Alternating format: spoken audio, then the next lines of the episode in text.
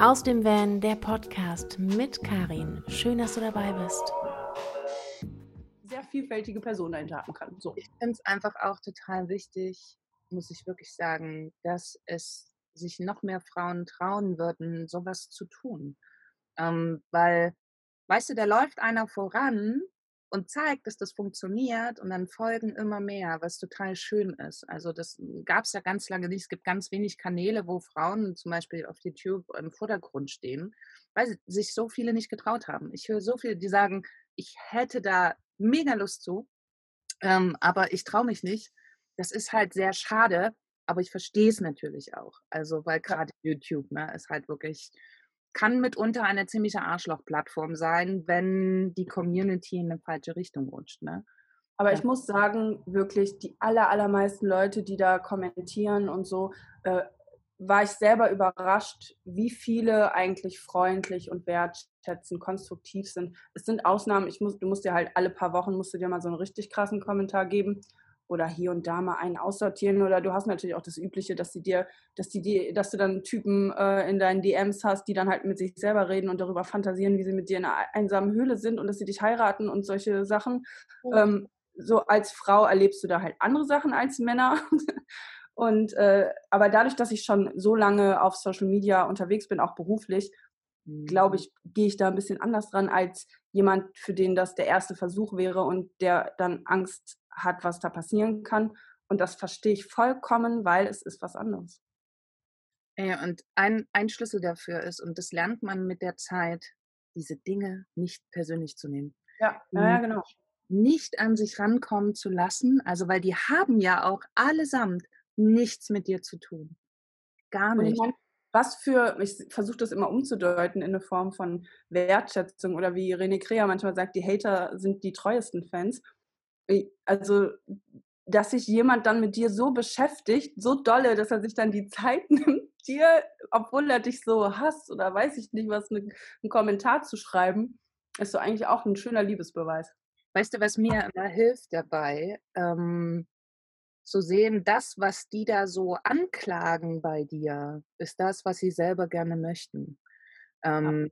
Das ist eben Schattenarbeit tatsächlich für viele, die das wollen. Aber es ist ja so, wenn man alles, was du an jemanden bewunderst oder was dich an jemanden stört, ist halt auch zum Teil in dir. Und ich finde, ganz oft ist es, wie jetzt bei dir mit dem YouTube-Kanal, wenn du darüber so sprichst, ganz ehrlich, das ist Neid. Gerade auch von Männern so, boah, was machten die da, ne? Ist das krass und ja, das ist doch Blödsinn, was du da erzählst. Und eigentlich würden die vielleicht sogar selber gerne das machen wollen, haben aber den Arsch nicht in der Hose anzufangen. Also was passiert? Lieber kleinreden, versuchen das Ganze schlecht zu machen, als bei sich selber mal zu gucken und vielleicht dann selber irgendwas in der Form zu starten, was jetzt nicht heißt, jeder soll einen YouTube-Kanal aufmachen, aber mhm. ähm, es ist meistens das, was die selber gerne hätten, wird dann so doll angegriffen. Ne? Das verstehen die natürlich nicht bin aber oft verblüfft, dass wenn man dann auf diese Leute reagiert, ähm, also manche Kommentare, die so ein bisschen daneben sind, lasse ich absichtlich stehen, wenn ich gerade so einen schlagfertigen Moment habe oder so, einfach um auch hier mal klar zu machen, wo hier die Grenzen verlaufen und ähm, ne, dass man halt nicht immer nur in der passiven Rolle ist, sondern da das Sagen auf dem Kanal hat. Und dann bin ich erstaunt, wie krass die immer zurückrudern, wie heftig die ja. sich dann äh, sofort entschuldigen und sagen, dass äh, ja, sie haben sich falsch ausgedrückt oder viel zu scharf formuliert und voll in Respekt verfallen. Und ich denke mir so, wow, äh, macht, macht ihr das so bei anderen Leuten auch? Und äh, ist doch scheiße, wenn dann irgendwie viel, was viel Negativeres hängen bleibt, als ihr das vielleicht beabsichtigt habt. Na, ich glaube, dass das Internet ist super anonym. Ne? Die Leute tippen schneller einen Kommentar daran, als die dir das ins Gesicht sagen würden. Ne? Ja, und womit ja. die aber alle nicht rechnen, ist, dass jemand mit klaren Grenzen zurückargumentiert. Und das ist total wichtig. Das ist der Next Step. Also erstens, dass man sich traut, rauszugehen und dann natürlich auch auf sowas einzugehen, vor allen Dingen als Frau und da für sich Positionen zu beziehen und zu sagen, ey, stopp, das gibt es hier nicht. So, also in meiner Welt gibt es das nicht. Stopp. So. Und das ist, glaube ich, auch etwas, was viele nicht kennen. Also, weil gerade Hater-Kommentare und sowas, gut, ich würde das auch prinzipiell löschen. ähm, wenn es richtig unter der Gürtellinie ist. Manchmal Genau. ja aber trotzdem das Gefühl, dass man irgendwie noch was erreichen kann und die ein bisschen zum Umdenken bewegen kann. Und das beschreibst du ja auch gerade. Du sagst, es ist cool, weil die dann zurückrudern, weil die doch noch mal kurz so in sich gehen, sich dann sogar entschuldigen. Und glaub mir, du hast in dem Moment jemanden verändert. In dem Moment, wo du jemanden, den du noch nicht mehr kennst, sagst, hey, stopp, wird der beim nächsten Argumentieren drüber nachdenken. Und vielleicht sogar auf anderen Kanälen, nicht nur auf deinen. Also dich wird er nicht mehr angreifen. So, aber er wird es eventuell auch auf anderen Kanälen nicht tun. Und somit hast du echt einen großen Dienst getan, wenn Aber du da Grenzen setzt. Ich bin so ein unfassbarer Optimist. Das geht nicht anders. Also ich sehe da auch immer ein bisschen mehr dahinter und finde es auch wichtig, da zu argumentieren und da gerade auch als Frau zu sagen, stopp.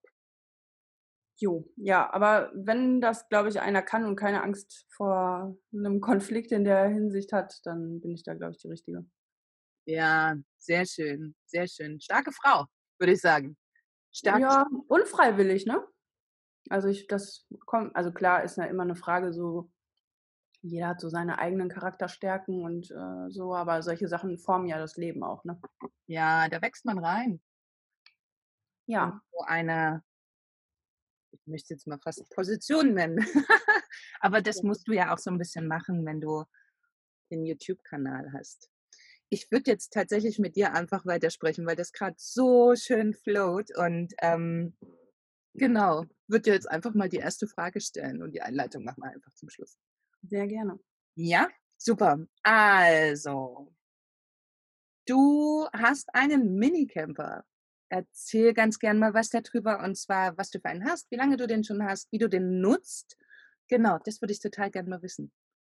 Ja, um die Zuhörerinnen mal abzuholen, also ich reise in einem Opel Combo C, das ist ein Hochdachkombi. Also da ist schon mal vorgegeben, begrenzter Platz und Raum muss man effizient nutzen. Ich habe den seit Mitte Februar dieses Jahres und ja, habe lange danach gesucht, nach einem Wagen, wollte eigentlich erst einen Kastenwagen haben und so weiter und habe mich dann letztendlich durch viele Umwege für diesen Wagen entschieden. Warum? Weil, ja, wie soll ich sagen? Also es ist halt einfach praktisch, ne? Also so ein kleiner Wagen Ja. ermöglicht dir, dass du total flexibel reisen kannst. Es ist relativ günstig, du kannst einfach mehr reisen, als wenn du jetzt irgendwie einen größeren hättest oder eben nicht mit so einem Mobil unterwegs wärst. Es macht Spaß und je nachdem, wie man das angeht, ist das als Variante auch relativ leicht individualisierbar. Also man kann sich das so bauen, wie man das braucht und ermöglicht auch die Art von Reisen, die mir eigentlich immer schon am meisten Spaß gemacht hat, nämlich so meinen eigenbrötlerischen Kram so individuell, wie ich das halt brauche, so zu machen. Und für mich war es ursprünglich mal eine Alternative zu den Flugreisen. Also Ah, ja, Genau, aber da kann ich gleich nochmal genau erzählen, wie es dazu gekommen ist. Nochmal, was man dem Kombo noch lassen muss, der hat wirklich dafür gesorgt, dass ich äh, meine eigene Region viel besser kennengelernt habe, dass er mich ständig rausbringt. Also einfach, dass ich die Möglichkeit habe, mit dem an Orte zu kommen, mit dem ich früher nie gekommen wäre. Und man sucht sich ja auch andere Orte, man ist viel in der Natur und viel draußen dadurch. Und ja, man äh, kommt auch an weniger stark besuchte, weniger touristische Orte äh, und ein bisschen aus seiner Komfortzone raus. Und das mag ich in gewissen Dosen eigentlich auch ganz gerne. Und das macht einfach alles zusammengenommen relativ viel Spaß für mich.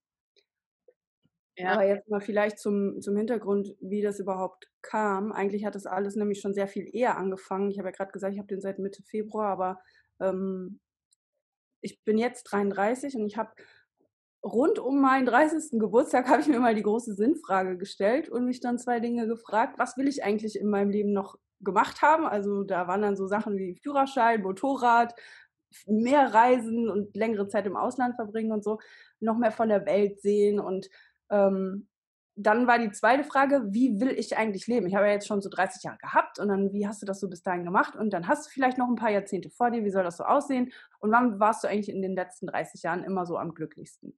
Und was hat dir am meisten Spaß gemacht? Und mein Leben habe ich eigentlich immer dann als am meisten lebenswert empfunden, wenn ich reisen war. das hat immer, das waren die glücklichsten Zeiten. Und irgendwie war dann die Schlussfolgerung, ja, ich muss das schaffen, in meinem Leben mehr zu reisen oder irgendwie dem mehr Platz einzuräumen. Und habe mich dann gefragt, wie kann ich das ermöglichen?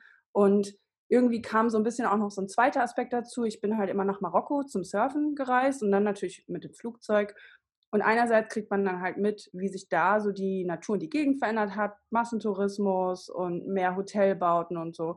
Und diese Art, individuell zu reisen, wurde da an den Stellen, wo ich immer war, immer weniger. Gleichzeitig großes Thema Klimawandel und so. Und dann kam das so alles zusammen. Dann dachte ich, das muss irgendwie, ich will das anders haben in meinem Leben. Ich will nicht immer fliegen, aber ich will trotzdem reisen. Und dann habe ich gedacht, wie kann man das zusammenbringen? Und dann dachte ich, naja, wenn du anders nach Marokko reisen wollen würdest oder zum, zu irgendeinem Surfurlaub, dann wären die Kosten sehr viel höher. Du würdest dann eine Unterkunft brauchen, du musst die Transportmittel bezahlen. Und da habe ich gedacht, hm, wie kriegt man das irgendwie anders hin? Und dann dachte ich, ja, deine, deine, dein Transportmittel muss deine Unterkunft sein. Und so bin ich auf das Thema Camping überhaupt erst gekommen. Und ähm, also du bist nicht äh, jemand, der früher mit seinen Eltern mit dem Campingmobil auf dem Campingplatz stand und schon im jungen Alter sozusagen das erlebt hat. Also ich war ganz früher als, ja, ich glaube noch vor der Schulzeit, war ich mit meinen Großeltern mal auf einem Campingplatz in den Niederlanden und dann sind wir da wandern gegangen, ist ganz klassisch und ähm, das würde ich jetzt nicht als eine Inspiration rückblickend beschreiben. okay. Ja, und ich habe auch nie, wie das bei vielen anderen Leuten ist, immer diesen, diese Idee gehabt von dem Bulli und Surfen und diese Form von Freiheit. Es war wirklich rein eine Praktikabilitätsentscheidung die aber zu dem Stil des Reisen passen musste, wie ich gerne unterwegs war. Eben schon individuell. Ich habe früher viel so Backpacking-Urlaube gemacht, einfach mit dem Rucksack und dann ganz low budget, ganz minimalistisch, überhaupt nicht luxuriös. Ich bin da absolut anspruchslos, weil ich dadurch immer an die schönsten Ecken kam und am längsten unterwegs sein konnte, Geld gespart habe und so. Und dann dachte ich, das muss ja irgendwie so eine Variante auch geben dazwischen, die dann anders funktioniert. Naja, und dann habe ich mit 31 ganz spät meinen Führerschein gemacht Mhm. Und ein Jahr später dann direkt mich auf die Suche gemacht nach dem Wagen und war da ein bisschen, wie soll ich sagen, ich hatte falsche Erwartungen. Ich dachte die ganze Zeit, naja, da braucht man das drin und das drin und so, weil das muss ja eine Unterkunft ersetzen. Ja. Ich dachte an Kastenwagen und habe gesucht, aber mein Budget war jetzt auch nicht übermäßig groß, habe mir ein paar angeguckt und da, was ich mir da angeguckt habe und gesehen habe, das war wirklich, für das Budget war das äh, meistens Schrott. Also da haben sich mir die Nackenhaare aufgestellt, was was mir da für Preise zum Teil angeboten wurde. Aber kann man jetzt auch sagen, in der Zeit war auch der Markt schon so, dass man da nichts anderes erwarten konnte. Und ähm, dann habe ich meine meine Erwartungen ein bisschen runtergeschraubt und saß ganz frustriert hier auf dem Sofa und dann kriegte ich auf einmal eine Nachricht von einer Freundin, ja, äh, ich will hier eins unserer Autos verkaufen, wir wollen nur noch eins haben. Und ich so, ja, okay. Sie willst du das nicht haben und ausbauen? Ich dachte, was hat die denn nochmal für ein Auto? Und dann wurde mir klar, okay, sie hat ein Hochdachkombi. Und dann dachte ich, aber ich will doch einen Kastenwagen. Und dann so, ja, aber warum eigentlich nicht? Also ich finde ja jetzt offenbar auch keinen Kastenwagen für das Budget, das ich mir vorgenommen habe. Und habe überlegt, ob das so eine Zwischenlösung sein könnte oder erstmal der Versuch auszubauen, um zu testen, funktioniert das überhaupt, bevor man so viel Geld in die Hand nimmt und das nachher in den Sand setzt. Und habe ich geguckt, gab es Leute, die das schon mal gemacht haben und ich habe ein paar gefunden, unter anderem natürlich René Krea mhm. und im englischsprachigen Bereich auch eine Frau, die es gemacht hat, die hieß früher Pam the Van und jetzt Wild She Goes. Und da habe ich wirklich gedacht, wow, es gibt Leute, die haben sich da richtig Gedanken gemacht, die haben da irgendwie so krasse Möglichkeiten in so einem kleinen Raum gebaut. Es mhm. geht offenbar. Und davon ausgehend dann die ganzen Ausbaugruppen gefunden auf Facebook, unter anderem auch die Van Love Girls, wo man dann auch noch mal gemerkt hat, da gibt es ganz viele Leute, die teilen ihr Wissen, die stellen Fotos davon in die Gruppen und ähm, da ist genügend Wissen vorhanden. Man muss halt nur gut recherchieren und dann kann man das auch auf so kleinem Raum, glaube ich, sinnvoll umsetzen gibt ja diesen schönen Spruch, Platz ist in der kleinsten Hütte. Und ja. ich glaube, das ist tatsächlich nicht doof, ähm, so ein kleines Auto zu haben. Also ich habe mittlerweile ja zwei Größen. Also früher war es ein T4 mit Hochdach. Jetzt habe ich ja den Postbus mit fast sieben Meter Länge. Und ich muss sagen, manchmal, also vom, vom Alltags praktikable Geschichte bräuchte ich eigentlich ein kleineres Auto, weil es ist schon Oh, ich wünsche es mir manchmal. Du kannst an viele Orte nicht fahren mit so einer Riesenschüssel, also nicht viele, aber es gibt schon ein paar, wo ich mit dem Auto jetzt nicht hinfahren würde. Und dann hast du natürlich mit deinem kleinen Auto, du bist unauffälliger. Du bist halt Mhm. immer noch ein Auto und nicht gleich der Camper. Das ist, äh, ich finde das echt nicht doof. Und vor allen Dingen nach dieser Saison jetzt haben wir überall gelernt, also auch nur Deutschland oder auch äh, europaweit, dass äh, Camper ja nicht mehr so gerne gesehen sind. ähm, und da ist es schon ziemlich klug, muss ich sagen, jetzt ein kleines Auto zu haben, was nicht als dessen wirkt, weil du dich, glaube ich, schon noch viel freier damit bewegen kannst jetzt, ne? Der Und hat sich auf jeden Fall schon in so vielen Situationen bewährt, die ich früher gar nicht aufm Schirm gehabt hätte, als ich Mhm. die Wahl getroffen habe. Alleine schon, äh, wenn man sich einordnen muss, auf welchem Parkplatz man steht. Also, du sch Mhm. darfst mit dem eigentlich nicht auf 'nem Wohnmobilparkplatz stehen, rein wenn man es jetzt mal wirklich runterbricht auf was Ja. steht im Fahrzeugschein. Ähm das heißt, oft ist es so, dass du für den Pkw-Parkplatz gar nichts bezahlen musst, für den Wohnmobilstellplatz aber schon.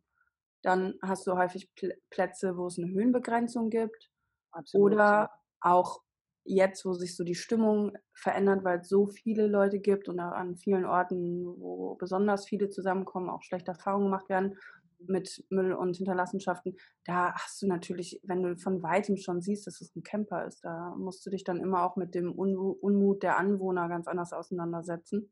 Absolut. Und so 'n großer Camper, ne, ich mit meinen 7 Metern, dann würdest du zweimal in Länge reinpassen. Und mir ist das total bewusst, dass ich zum Beispiel mit diesem großen Auto hier eben auch viel mehr Platz brauche. Ich fahre schon bewusst auf keine Parkplätze mehr, wo ich weiß, dass es nur kleine Parklücken gibt, um einfach nicht 2 bis 3 Parkplätze einzunehmen, was eben sehr, sehr viele machen, ne? Die passen in der Länge nicht rein, also stellen sie sich quer hin. Zack, sind 4 Parkplätze weg oder 3. Das würde ich zum Beispiel nicht mehr machen, aber das umgehst du natürlich mit so 'nem kleinen Auto. Das ist wirklich klug. Also, wobei man auch dazu sagen muss, du nutzt es ja 'n bisschen anders. Ähm, das heißt, also, du lebst nicht drin, ne? Genau, Das nutze es nach der Arbeit, am Wochenende und immer, wenn ich Urlaub habe. Aber ich bin schon sehr also, ich verbringe schon sehr viel Zeit in dem Wagen einfach, weil ja, der der das ist einfach 'ne gute Zeit. Ich denke so oft, wenn ich in meiner Wohnung sitze und dann höre ich wieder die Nachbarn und Ja. jetzt bitte im Kombo sitzen, irgendwo an 'nem Wald 'ne Runde wandern gehen und danach in Ruhe da irgendwie 'n Buch lesen oder 'n Kaffee trinken und einfach, äh, so bei mir sein, in in so 'ner Ruhe sein und das ist schon was anderes. Könntest du dir vorstellen, komplett da reinzuziehen? In den kleinen nicht. Also, Mhm. das halte ich für wenig komfortabel. Also, für mich nicht, für manche Leute mag das funktionieren, aber du hast ja auch relativ wenig Privatsphäre da drin. Und Mhm. ich bin jemand, der weiß von sich selber, zu meinen Bedürfnissen gehört das, ab und zu sich wirklich so zurückzuziehen und auch mal in 'ner komfortablen Situation zu sein, wo man einfach Genau alles hat das, und sich erst ja. organisieren muss. Das brauche ich manchmal, je nachdem, wie stressig mein Alltag ist, um, ja, halt eben nicht so viel weitere Energiefresser so zu haben. Und ich weiß, in 'nem kleinen Wagen ist das Leben anderes und da muss man sich dann um viele Dinge permanent kümmern. Und du hast ja auch 'ne gewisse Nähe dann, äh, zu dem, was draußen ist. Du bist hier bin ich in meiner Wohnung irgendwie oben wohne ich da Mhm. und in dem mit dem Kombo stehst du ebenerdig, da können dann Leute immer um dein Auto rumlaufen oder so. Und das ist dann, wenn man mal 'n netten Ort gefunden hat und weiß, wann da wenig los ist oder so, ist das okay. Aber für so Alltagsleben, glaube ich, wäre das eher beschwerlich in 'nem kleinen Wagen. Absolut, du sprichst ja auch mir echt aus'm Herzen. Das war der Grund, warum ich damals gesagt habe, ich muss größer gehen. Mhm. die Privatsphäre gefehlt hat. Eben genau das, weil erstens, du machst in 'nem Auto auf und die können in deine Küche, Schlafzimmer, alles gleichzeitig reingucken. Und ich bin auch so jemand, der sich dann gerne mal so zurückzieht. Und das ist in 'nem ich nenne ja mein T4 auch noch kleines Auto, ne? Ähm, sicherlich 'n Unterschied zu deinem, aber da war nix machbar, ne? Und jetzt habe ich halt diesen Postbus, der also, ich bin sozusagen von der Einraumwohnung in meine Dreiraumwohnung gezogen. Und hier ist jetzt auch das Bett einzeln, eine eine Sitzecke ist da und eine Küche. Und hier drinnen kann ich länger gut sein, weil Raum ist, ähm, als zum Beispiel im T4. Also, ich hatte den, wo ich komplett drin gewohnt habe, knapp 'n Jahr. Und ich habe schon nach 'nem halben Jahr gemerkt, also, wenn ich so komplett hier drinnen bin und ich weiß, dass ich irgendwann wieder zu Hause ankomme, in meine große Wohnung kann, ähm, war das auch schwierig für mich. Eben auch die Organisation, das, was du ansprichst. In so 'nem kleinen Auto ist ja alles wie Tetris verstaut. Aber das bedeutet eben auch jedes Mal, wenn du da reingehst, musst du halt räumen, ne? Und gucken Genau. und gucken und tun. Und das ist umständlich irgendwann. Ja, ja, ja, also klar, man kann sich sein System auch da drin schaffen wie zu Hause, aber man hat halt gar nicht den Platz und kann Sachen nicht einfach immer irgendwie liegen lassen. Mhm. Und Ja. ja, man muss viel stapeln oder hintereinander packen und es ist alles nicht so viel Raum, wie es vielleicht in der Wohnung zur Verfügung ist. Aber alleine, wenn ich nach Hause komme und ich habe plötzlich wieder fließend Wasser und ich muss nicht überlegen, wie mir reicht das Wasser noch? Muss ich sparen, äh, damit ich irgendwie einen Tag später zum Auffüllen fahren kann? Oder der Strom ist einfach endlos vorhanden, solange ich ihn bezahlen kann. Und das, Ja. äh, ja, Infrastruktur ist auf jeden Fall was, was Bequemlichkeit ermöglicht. Ne? Absolut. Und da ist man einfach in so einem kleinen Auto, ist es auch irgendwann beschränkt, ne? Ja, Also, genau. Das hat einfach Bedingungen, die man sich klar machen muss. wobei das für mich, also gut, ich habe jetzt, ich habe ja auch keinen Wassertank oder so, aber das ist für mich tatsächlich mittlerweile Alltag, da alle paar Tage irgendwo hinzufahren, Wasser zu kaufen. Du hast keinen Ja. Wassertank? Nope. Wie machst du das denn dann? Ich ähm, bin ja derzeit in Portugal, hier gibt es diese 8 Liter Gallonen Wasser zu kaufen. Und Ah, Verbrauchswasser ziehe ich mir halt an den Stationen. Also ich habe äh, tatsächlich, ich bin da ganz rudimentär. Das, äh, viele denken immer hier super viel Luxus. Nee, nee, ich habe eine Decathlon Campingdusche, mit der mache ich tatsächlich alles. Ich liebe das Ding, weil mit der wasche ich ab. Also mit der dusche ich mich, mit der wasche ich meine Hände, putze meine Zähne. Also das ist so ein Allrounder bei mir. Ich habe nicht mal mehr eine Wasserpumpe. Also ich hatte das alles, habe dann diesen Kanister unter meinem Waschbecken nicht mehr befüllt und dann der steht tatsächlich immer noch dort, aber der Wasserhahn ist weg. Weil ich einfach das ohne Strom über die Campingdusche löse. Und das ist für mich, das ist geil. Ich kann und möchte auch keinen Wassertank haben. Ich verbrauche fast nichts. Also Verbrauchswasser komme ich in der Woche auf keine 20 Liter. Weil du dich ja in allen Dingen total einschränkst. Also nicht einschränken, das klingt immer so negativ, sondern ich habe alles komplett runtergefahren. Ich verbrauche kein Wasser mehr sinnlos. Also das, was 20 ich, Liter in der Woche ist ein richtig, das ist ein sportlicher Schnitt. also ausgenommen Trinkwasser, das kommt noch oben drauf. Ne? Ja, Nur okay. das Verbrauchswasser. Also ich kann mit sechs Litern duschen. So, Ja. mache ich eins, zweimal die Woche. Dann hast du Abwaschen. Ich wische alles, was ich an Geschirr habe, vorher einmal ab. Dann ist es eigentlich sauber. Ich benutze auch ähm, Feuchttücher dafür. Also Kinderfeuchttücher, die sind nämlich auch lebensmittelecht. Aber damit wische ich das erstmal alles ab oder nehme halt ähm, Küchenrolle. Und dann spüle ich einfach nur noch mal kurz mit klarem Wasser nach. Das war's. Also, und schon musst du nicht mehr irgendwie diesen, was habe ich Und denn, also so ein, so ein, so ein Klappeimer, wo ich das drin, also so ein Klappding von, von Decathlon, wo ich eigentlich auch so eine Schüssel, ne, wo ich drin abwaschen könnte, aber das Ding befülle ich schon lange nicht mehr mit Wasser, um abzuwaschen. Ich mache es Mhm. andersrum. Ich wische das erst ab, spüle das kurz klar ab und fertig. Und dann verbrauche ich keinen Liter beim Abwaschen. Weißt du wie? Ja, Das, ist auf jeden Fall eine gute Methode, um, wenn, wenn man jetzt Wasser sparen muss oder so oder möchte. Ne? für mich hat sich das total automatisch ergeben, weil ich bin ja hier in Portugal. Und Portugal ist ein komplett ausgetrocknetes Land und ich krieg hier echt die Krise, wie Leute hier mit Wasser umgehen. Und hier ist äh, das Grundwasser, gibt es an manchen Stellen, zum Beispiel unten an der Südalgarve, gibt es fast kein Grundwasser mehr. Und da war irgendwie mein innerlicher Antrieb zu sagen, okay, ich reduziere das jetzt so weit, dass ich damit noch umgehen kann, aber einfach nur so viel wie nötig. Und Ja. kann nicht mehr verschwenden. Also ich weiß, dass ich das verbrauche in der Woche an Verbrauchswasser, was andere einmal durch die Klospülung spülen. Und das Mhm. macht mich zutiefst glücklich. Muss ich echt sagen. Das macht mich wirklich glücklich, weil das ist irgendwie mein Beitrag an diese Welt. Diese Ressource, die so unglaublich wertvoll werden wird, noch wertvoller in Zukunft, einfach nicht so zu verschwenden. Jo. Ja. Das ist halt mein Prinzip, ja. Decathlon, Dusche und fertig. Finde ich gut. Und Ja. genau, Wassertank ist für mich nichts. Ähm, ich will auch das Gewicht hier nicht drauf haben auf dem Bus, weil wenn du dir irgendwie 80 Liter Frischwasser, dann brauchst du ja auch einen Grauwassertank. Und dadurch, Mhm. dass ich keine Seife zum Beispiel beim Abwaschen benutze, sondern einfach nur klar nachspüle, brauche ich auch keinen Grauwassertank. Weißt Ja, du? das stimmt, ja. Und ähm, das bräuchtest du aber, hättest du einen ne, Frischwassertank. Glaube ich schon, dass das unglaublich wichtig ist.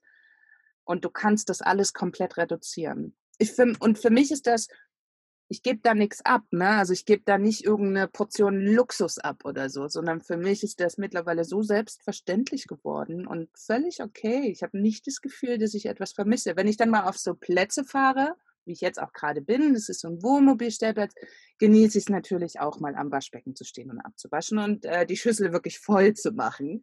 Ähm, mhm. Aber das ist so selten und ähm, das braucht es auch einfach nicht.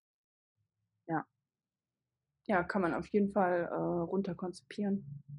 Total. Also man muss natürlich für sich gucken, ich weiß, das ist nicht für jeden was. Ne? Man muss ganz dringend für sich gucken, ob das okay ist. Ähm, und für mich ist das total okay. Aber da findet eben jeder seinen Weg. Ne? Für den einen ist es halt sehr, sehr wichtig, sehr, sehr viel Wasser zu haben. Dann ist es auch okay für mich. Ne? Also ich verurteile das nicht auf gar keinen Fall. Aber ich finde schon, gerade Camper-Dasein bringt das eigentlich so ein bisschen mit sich, dass man anfängt, dahin zu gucken. Das ist ja auch alles ein Prozess. Also vor einem Jahr oder anderthalb habe ich auch noch anders abgewaschen. Ne? Das hat sich jetzt einfach so entwickelt. Natürlich zwischendurch, weil einfach wenig Wasser da war, weil ich eben nichts nachgekauft habe oder so, weil es gerade irgendwie, weil ich unterwegs war oder so. Und dann fängst du sowas an und merkst plötzlich, oh, das funktioniert ja. und dann führst du das halt weiter. Hm? Wollte ich nicht unterbrechen. Sprich mal erstmal noch zu Ende, was du sagen wolltest. Das, ich bin jetzt, jetzt bin ich tatsächlich fertig. Und zwar blieb mir ein Satz total in Erinnerung, den ich ganz am Anfang mal gehört habe. Da hat dann jemand erzählt in seinem Video, ja, und äh, wir hätten es früher selber nicht geglaubt, aber wir machen unseren Abwasch mit, Abwasch mit einer halben Tasse Wasser, unseren gesamten Abwasch. Und ich dachte, was? Das kann ich mir nicht vorstellen. Und jetzt verstehe ich so langsam, wie sich das entwickelt, dass Leute da hinkommen am Ende. Ja. Also das, wie gesagt, am Anfang habe ich das so auch nicht gemacht. Da hatte ich noch in meinem T4 weiß ich, hatte ich drei Wasserkanister mit 15 Liter und bin damit ein paar Tage zurechtgekommen. Ne? Und mittlerweile hat sich das so ein bisschen ergeben und ich glaube, wie du das mit der Wassertasse machst, nimm eine Sprühflasche. Genau, haben auch einige geschrieben, dass man das so runter, runter ähm, konzipiert bekommt. Genau. Also, genau, viele, die haben so eine Spüliflasche sozusagen, also Wasser mit ein bisschen Spüli und damit waschen die ab. Da sprühen die das einmal ein, wischen das dann ab und dann ist das tatsächlich sauber. Also muss ja nicht alles im super heißen Wasser, also wenn du es sofort machst und Camping, das kennst du auch, du hast wenig Platz, da kann man nicht Geschirr stapeln. Nee, das ist wirklich, da hält einen der Minicamper richtig gut so an, immer sein Geschirr sofort zu, abzuspülen, weil man braucht umso mehr Wasser, je länger man damit wartet. Das äh, setzt genau. sich dann auch fest und so. Nee, das ist eine gute Erziehungsmaßnahme. Genau, und dann kannst du da Next Step gehen und wenn du das dann gleich machst und vorher abwischst, klar, viele würden jetzt sagen, äh, Feuchttücher, aber ganz ehrlich, eine große Packung Feuchttücher bei mir hält eine Woche. Dafür baller ich aber keine 30, 40 Liter in der Woche durch, weil ich immer abwaschen muss. Und da es ist eine Abwägung, ne? Also du kannst man genau aufdröseln, was jetzt wie ist. Das muss jeder für sich selber dann entscheiden. Genau. Also du kannst sowieso, also ich habe für mich, glaube ich, da einen guten Weg gefunden. Also viele sagen dann, das ist ja so viel Müll, aber das ohne Müll geht halt nicht. Das habe ich definitiv, also wirklich komplett ohne Müll ist, also gerade in so Ländern wie hier Portugal, nicht möglich. Also weil du die Alternativen gar nicht hast. Es ist also wirklich, du gehst einkaufen, also du dürftest nur noch zu Bauern fahren, wo du es directly mitnimmst. Also darfst in keinen Supermarkt nichts mehr gehen. Und das sind so meine kleinen, also ich habe schon super viel reduziert, ne? und da muss ich einfach sagen, okay, da, da, das ist okay für mich, weil man dann ja immer gleich gerne verurteilt wird, ne? Wenn man sagt, oh, man benutzt Küchenrolle und alle so, oh mein Gott, du verschwendest Ressourcen. Ich so, nee, mache ich nicht. Also ich schütze sogar Ressourcen am Ende, wenn ich da so ein Ding nehme und dafür halt nicht fünf Liter verballer. So, das ist ja auch nicht mit, der ein, mit dem einen Aspekt zu Ende erzählt. Ne? Man müsste sich dann den Rest angucken. Aber wer sind wir? Ne? Lieber bei uns gucken und dafür sorgen, das, was bei uns geht, umzusetzen. Und jeder hat eine individuelle Situation. Du bist in Portugal, da ist Wasser nun mal knapp. Da muss man sich überlegen und immer Kompromisse eingehen. Was geht? Was kann ich für mich umsetzen? Wo sind meine Schmerzgrenzen erreicht? Und was überlege ich mir vielleicht als nächstes. Aber die Wasserknappheit wird uns ja leider auch irgendwann in Deutschland treffen. Das ist so. Also man merkt es ja jetzt schon, die Sommer, auch der Grundspiegel da sinkt. Ich bin äh, sehr gespannt, wie da die Entwicklung wird. Ja. Hm. Schön. Genau. Du hast ja deinen Minicamper auch selber ausgebaut. Und was ich total schön finde, du hast einen sehr, sehr schönen YouTube-Kanal, den wir auf jeden Fall unten drunter noch mit verlinken werden, wo du auch ganz, ganz viele Sachen erklärst. Und sehr anschaulich, ganz toll. Und ja, magst du darüber was erzählen? Über den Ausbau oder den Kanal oder wie es dazu gekommen ist? Ähm, gerne über den Ausbau und Mhm. äh, in Bezug auf mit dem Kanal, warum, also eigentlich gehört es ja alles zusammen. Ja, das stimmt. Ähm, ich hatte ja gerade erzählt, wie das so endete mit, ich sah dann andere Leute, die dann da irgendwie ihre Infos äh, zur Verfügung stellen im, in dem tollen Spaßland Internet.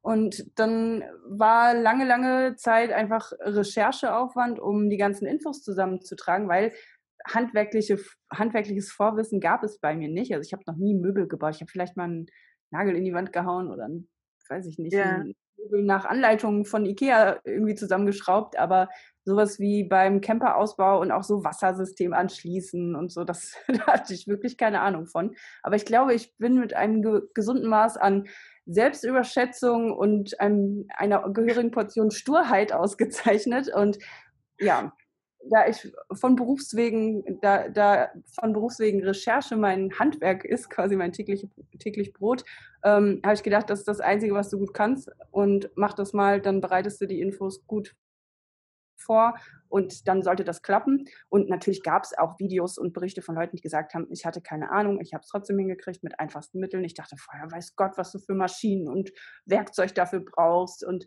eigene Schulungen an dem Werkzeug. Und dann habe ich es am Ende mit einem Akkuschrauber, einer Bohrmaschine, einem Cuttermesser, einem Hammer und Schmirgelpapier und einer Stichsäge gemacht. Das war's.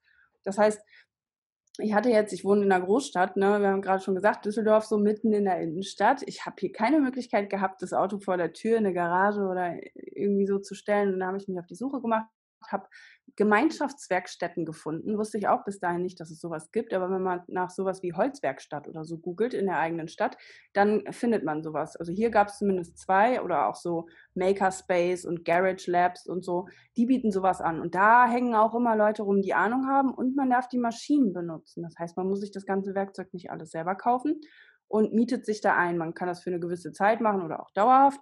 Und das habe ich dann gemacht. Und dann konnte ich immer mit dem Wagen dahin fahren und da meine jeweils den nächsten Schritt weiterbauen. Und ja, es ist auch äh, einiges schiefgegangen und ich habe auch Lehrgeld gezahlt und so, obwohl ich so viel recherchiert habe. Aber äh, letztendlich in der einen Werkstatt lief es dann auch eher so, dass du ganz viele Leute getroffen hast, die dir ja unterstellt haben, dass du das auch gar nicht selber lernen kannst und auch nicht schaffen kannst, wenn du es versuchst. Da war so, ja, du musst es so machen und so machen und so machen. Das war so eher der Blick des Schreiner-Profis. Und in der anderen Werkstatt war es so, ja, ja, die kriegt das schon hin. Ne? Ja, ja, äh, wenn du irgendwie wissen willst, wo das und das ist, sag Bescheid. Und ansonsten haben die immer nur gefragt, ja, was machst du heute? Was hast du gestern gemacht? Okay.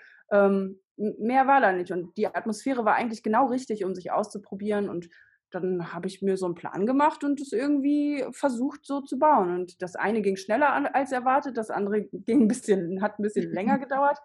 Ich hatte aber 99 Prozent der Zeit auch wirklich keine Hilfe von irgendwem. Einmal kam meine Schwester zu Besuch und hat mir geholfen, Teile abzuschmiegeln oder mal was zu halten. Und äh, den Rest, und das war auch eine sehr, ja, ich sag mal, empowernde Erfahrung, ne? zu merken, ich habe den Scheiß alleine gebaut. Ja, geil. Ja. ist es nicht so, wie der äh, Schreinergeselle sagen würde, hier, da klopfe ich dir auf die Schulter, willkommen im Club, Kollege oder so, sondern äh, das dann hast du dann halt auch Winkel ganz viel benutzt oder Scharniere, die dann äh, offensichtlich zu sehen sind und so. Mein Prinzip war Hauptsache sinnvoll und praktikabel. Also es sollte schon sicher sein. Ich habe auch sehr auf diese Aspekte geachtet, dass ich vorher geguckt habe, wie muss ich das Gewicht verteilen und was muss ich sichern, was muss ich verschrauben, ähm, welche Du warst Gesetze. gut in Recherche. Ich höre das raus. du Ja, hast auch bei sowas geguckt. Mhm. Ja, weil ich eben keine Ahnung hatte und nicht äh, Fehler machen wollte, die nachher zum Leid für andere Menschen führen, was weiß ich, wenn es einen Unfall gibt oder Ja. ähm, auch für mich selber natürlich, aber noch mehr die Verantwortung gegenüber anderen. Und gerade weil das Thema Auto auch für mich relativ frisch war und so, da habe ich dann einfach alles doppelt und dreifach gecheckt, um mich abzusichern, weil da ja für mich offensichtlich war, dass ich keine Ahnung hatte. Und Super. das war wirklich eine gute Vorgehensweise, wie ich jetzt so im Nachhinein festgestellt habe. Und ähm, dann habe ich, weil ich unter anderem aus diesen Facebook-Ausbaugruppen auch viel profitiert habe von den Infos, die die anderen Leute da geteilt haben, wirklich Respekt für die Zeit, die die Leute da reinstecken, um Fotos zu machen, auf Kommentare zu antworten, Sachen zu erklären. Das hilft so viel weiter, wenn man einen Ausbau macht. Und mhm. dann habe ich gedacht, jetzt musst du irgendwie was zurückgeben. Jetzt hast du so viel davon profitiert, was das Internet dir gegeben hat. Jetzt gibst du was zurück.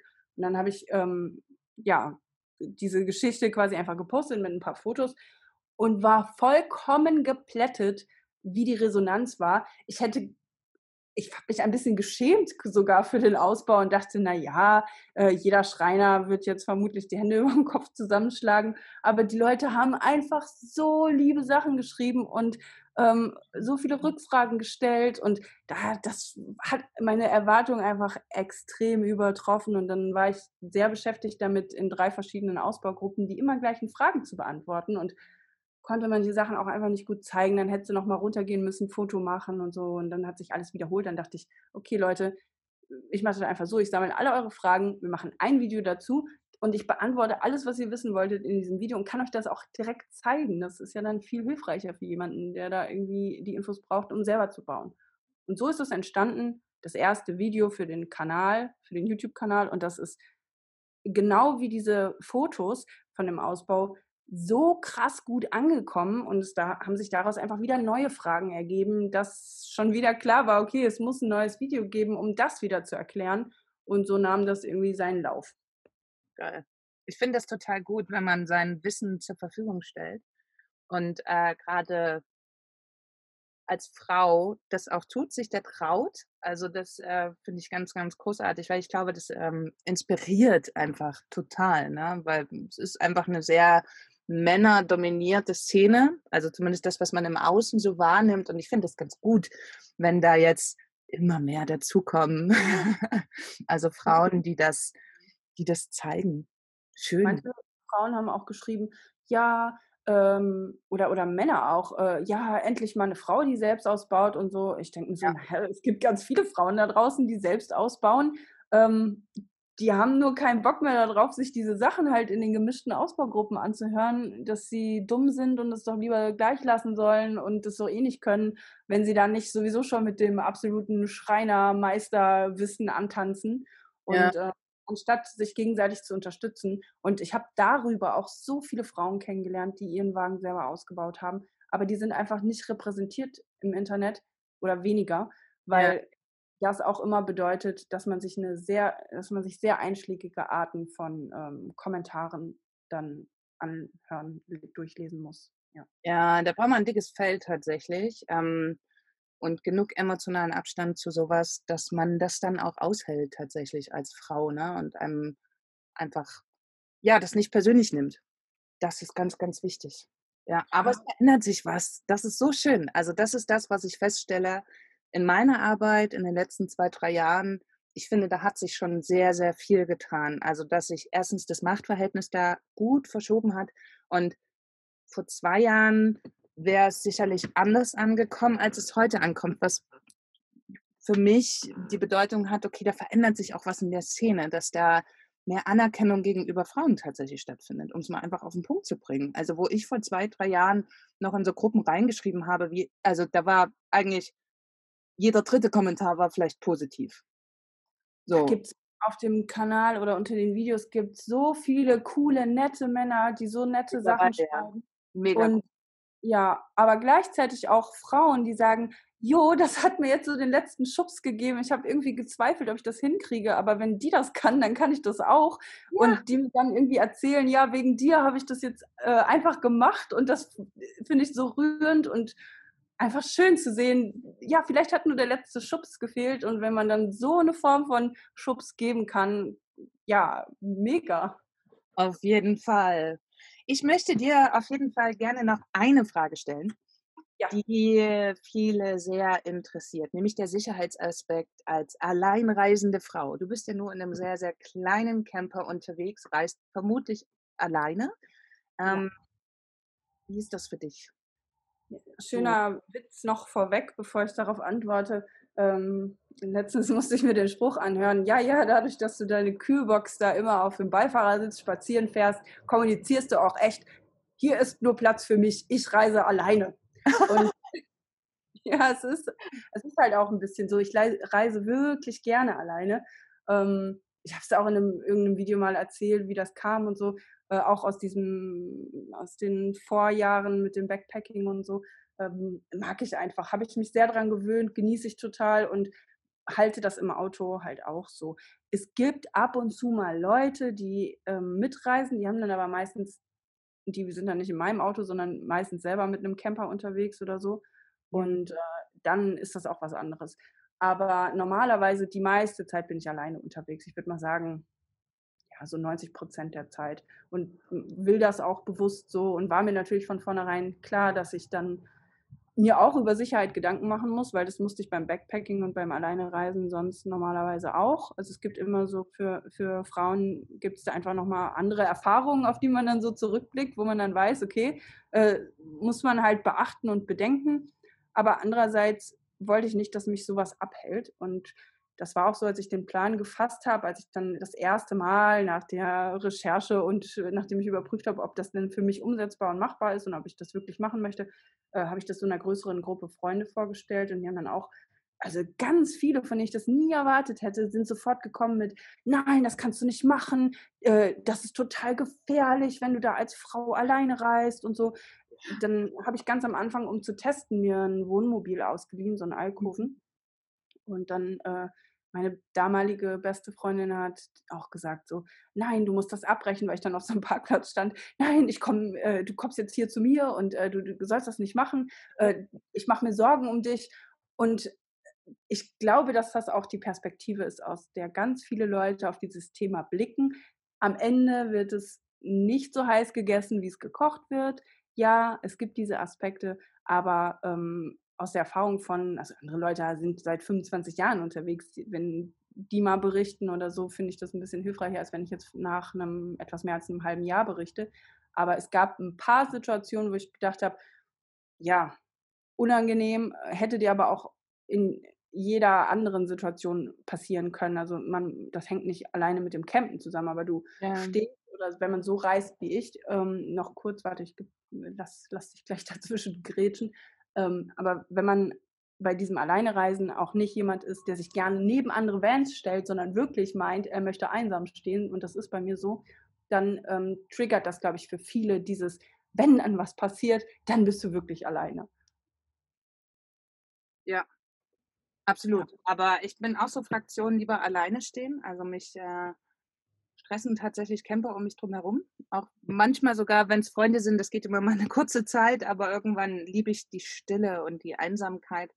Ähm, und ich empfinde das teilweise sogar als sicherer, weil woher soll irgendjemand wissen, dass ich irgendwo in der Pampa stehe?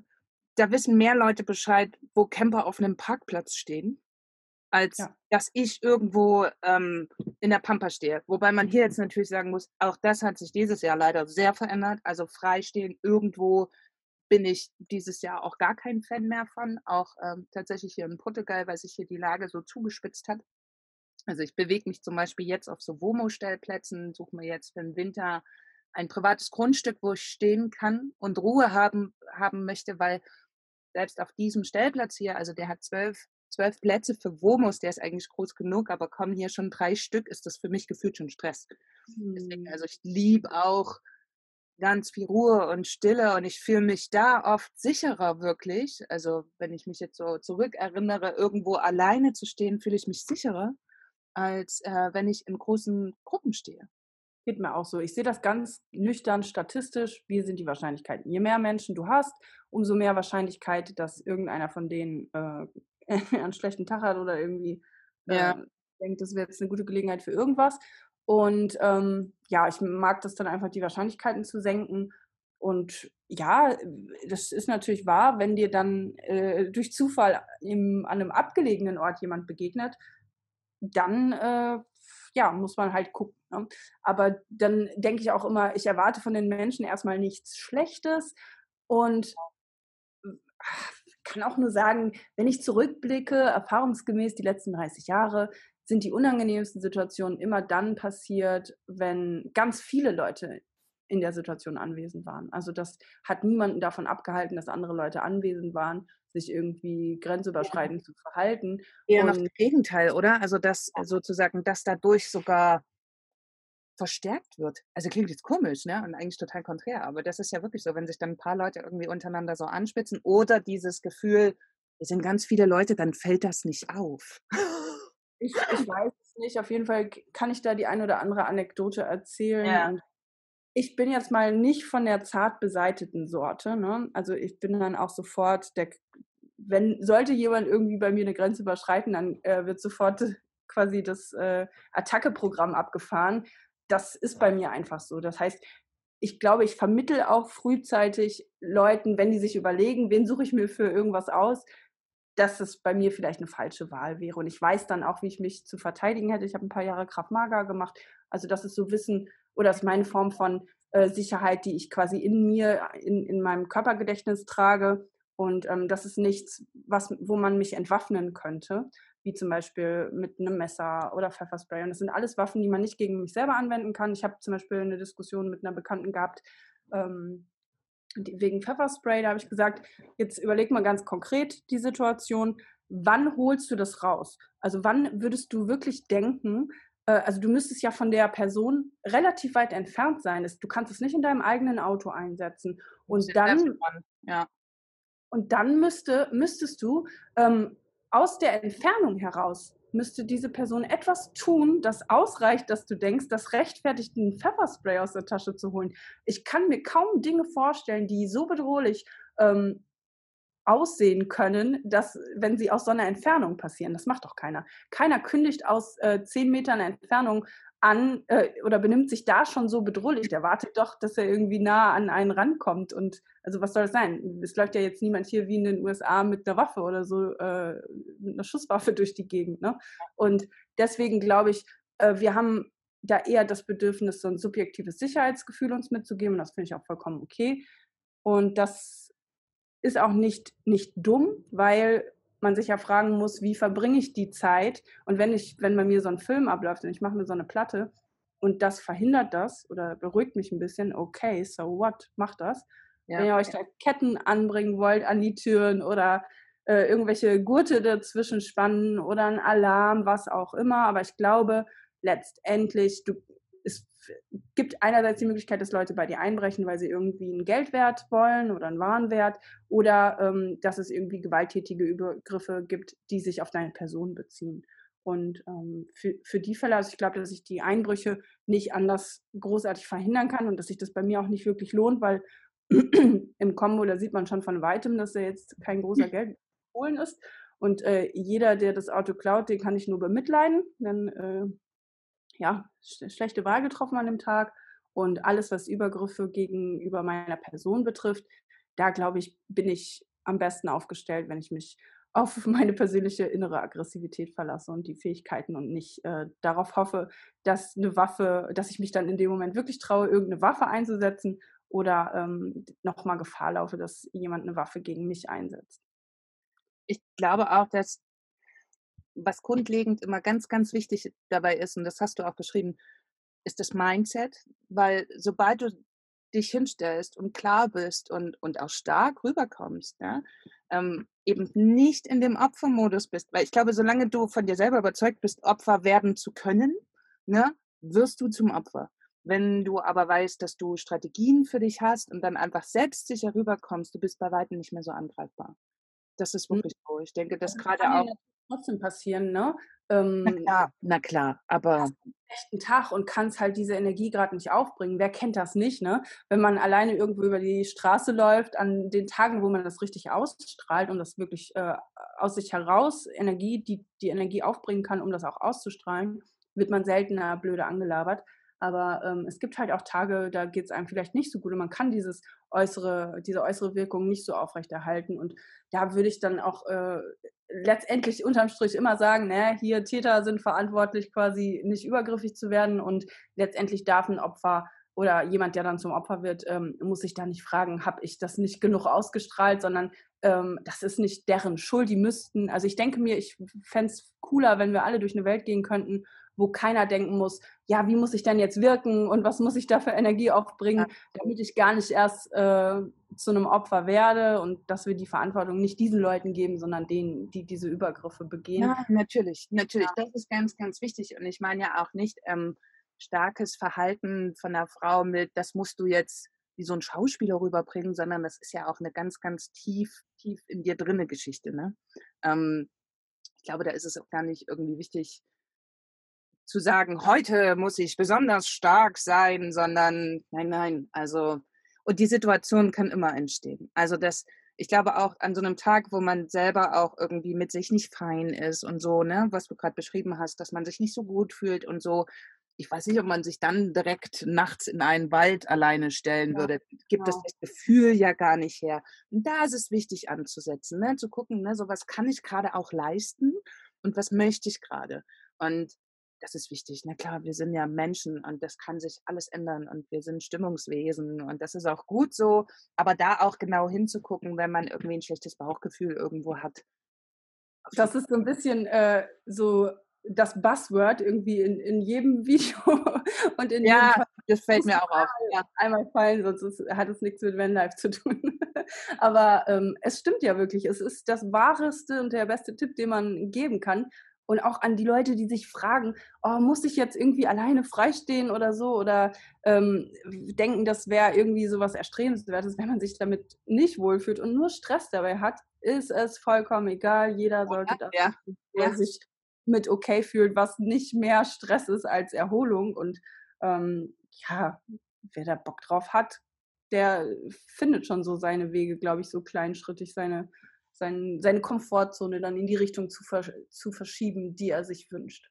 Und du sagst, was sehr, sehr wichtig ist. Es geht im Vanlife überhaupt nicht darum, dass du prinzipiell immer deinen eigenen Camper ausbauen musst. Ab diesem Moment, wo du damit rumfährst, auch da drin leben musst und die ganze Zeit freistehen musst. Ich weiß auch nicht, wo dieses dogmatische Denken herkommt.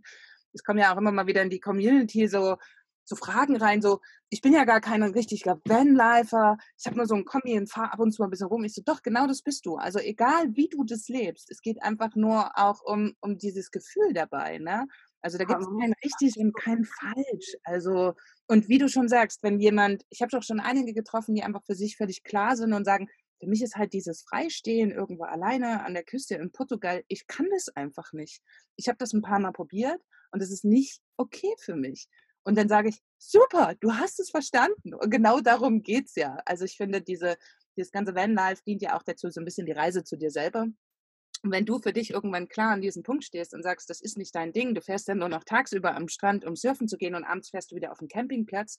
Yes, genau das. Also es soll ja schön sein, die Zeit. Ne? Also die soll ja auch, die soll ja gut tun. Und du sollst ja dann nicht jeden Abend irgendwie Zähne klappernd in deinem Bus liegen und denken, oh mein Gott, ähm, ich kann das hier nicht.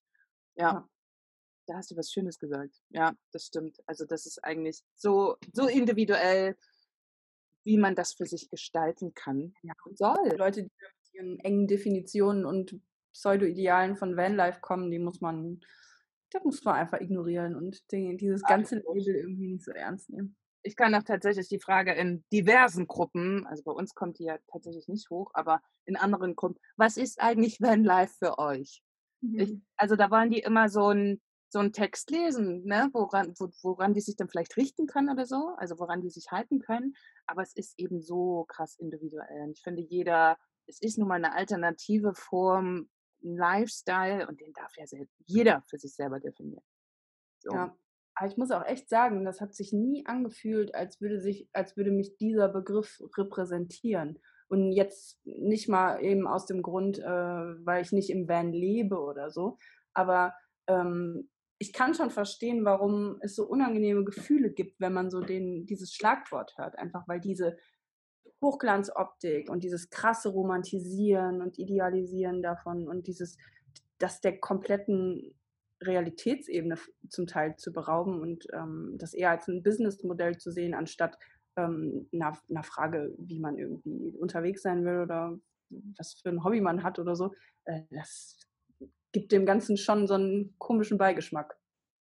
Das stimmt. Die Frage ist, ob man es neu belegen kann mit neuen Begriffen, um das Ganze wieder so ein bisschen, ja, dem Ganzen so eine andere Bedeutung zu geben. Weil ich weiß schon, was du meinst, sobald man bei Menschen manchmal so nur dieses Wort Vanlife mhm. fallen lässt, siehst du schon anhand des Gesichts so, oh. da wollen die gar nicht hm? gefragt, weil ähm, in manchen Videos hilft es einfach, den Content bei mir einzuordnen, dass du halt genau verstehst, okay, äh, das ist dann zu dem Thema und es hilft, Orientierung zu geben, obwohl ich mich damit nicht identifizieren kann.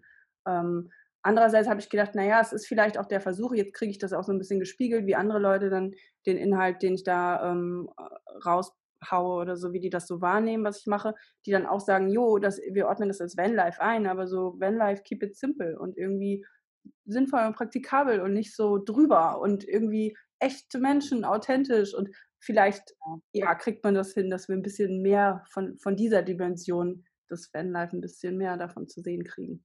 Ja, auf jeden Fall sollten wir uns davon eigentlich nicht beeindrucken lassen, wie andere Leute das definieren. Wichtig ist es eben, wie wir das für uns definieren. Also wir müssen uns ja nicht davon anderen Leuten sagen lassen, was wir zu tun und zu lassen haben. Ne? Und wenn du sagst, du gehst da mit einem guten Beispiel voraus und machst es halt einfach trotzdem und definierst das für dich, und die Leute merken es. Ne? Also die verstehen es ja über deinen Kanal auf YouTube, verstehen die ja, was du oder wer du bist so. Und das ist, das ist gut. Ja, glaube ich auch. sehr schön. Das war ein äh, wirklich sehr, sehr spannendes Gespräch mit dir. Ja, hat mich sehr gefreut, dass ich so viel äh, hier labern und erzählen durfte. Ich hoffe, dass für die Zuhörer auch einigermaßen interessant war. Ich denke schon, auf jeden Fall. Und ähm, ich, wie ich vorhin schon meinte, ich werde auf jeden Fall deinen Kanal verlinken. Ansonsten seid ihr natürlich auch völlig frei, Kommentare unter diesen Podcast zu setzen. Wir freuen uns darüber. Und ja, ich wünsche dir einfach einen schönen Tag und weiterhin eine gute Reise. Mach weiter so mit dem YouTube-Kanal. Ich finde den wirklich großartig. Dankeschön. Und dann auf bald.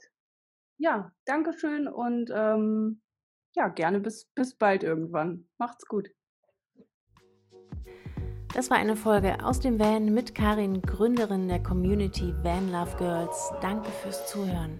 Abonniere den Podcast, lass gerne einen Kommentar da und besuche die Van Love Girls auf Facebook und dem Blog.